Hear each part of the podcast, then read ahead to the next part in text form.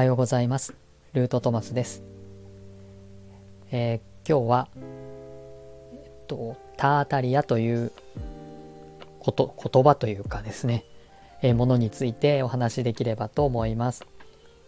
皆さんはタータリアという言葉を、えーご存知でしょうか？えーっと、僕も最近、えーまだ3ヶ月ぐらいししか経ってないんですけれども、えー歴史上にはですね、まあ、今の知られているというか学校で習っているというか、まあ、そういうところでは出てこない、えーある文明があったと言われていてそれがあのタータリアというものだっていう、まあ、考え方です。また具体的にどういうものかっていうことについてなどは僕も詳しくわからないんですけれども大体、えー、1 2 3世紀ぐらいから、え19世紀半ばぐらいまで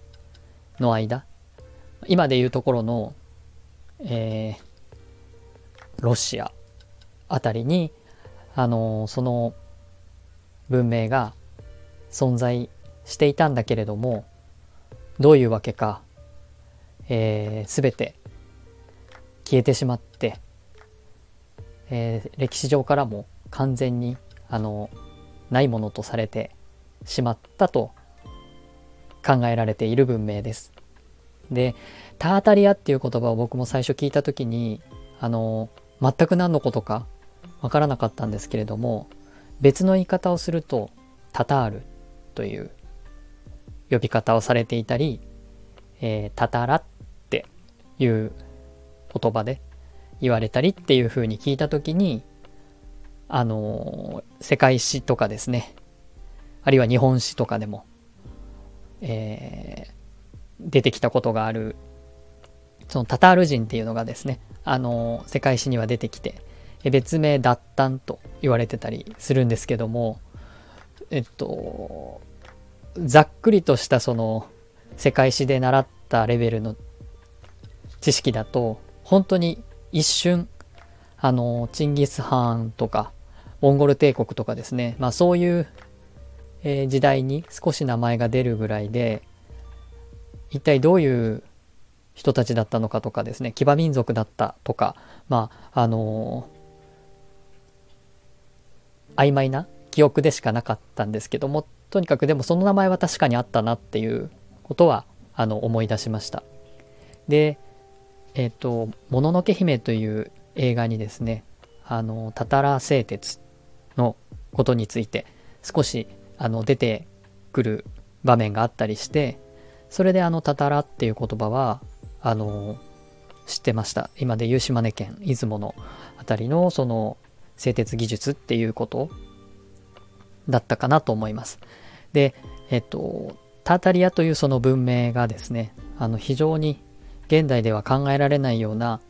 えー高い技術力があったりとかですねあのフリーエネルギーみたいなものがもうすでにあったんじゃないかとかですね、まあ、そういうなんかこう、えー夢とロマンにあふれるようなあの内容だったので、まあ、これから、あまあ、これからというかそれを知った時にすごく面白いなと思って、えーいろいろあの調べたりしています。で、えっ、と、もともと世界史があのすごく好きだったこともあって、あの、そういう歴史に、特にあの、ロシアの歴史とかモンゴルあたりの中央アジアの歴史って、本当にあの、ちゃんと学んだりしたこともなかったので、で、今ちょうどそのロシアとウクライナの問題なんかもあるので、えー改めて意外に時事問題にも関係しているのかもしれないと思って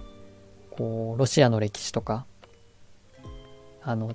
ウクライナとか、うん、と中央アジアというか、まあ、そういうあたりのあの歴史を、えっと少しずつあの調べたりしています。もう5年も前になるんですけれどもちょうど今頃ですねあのイタリアに行っていて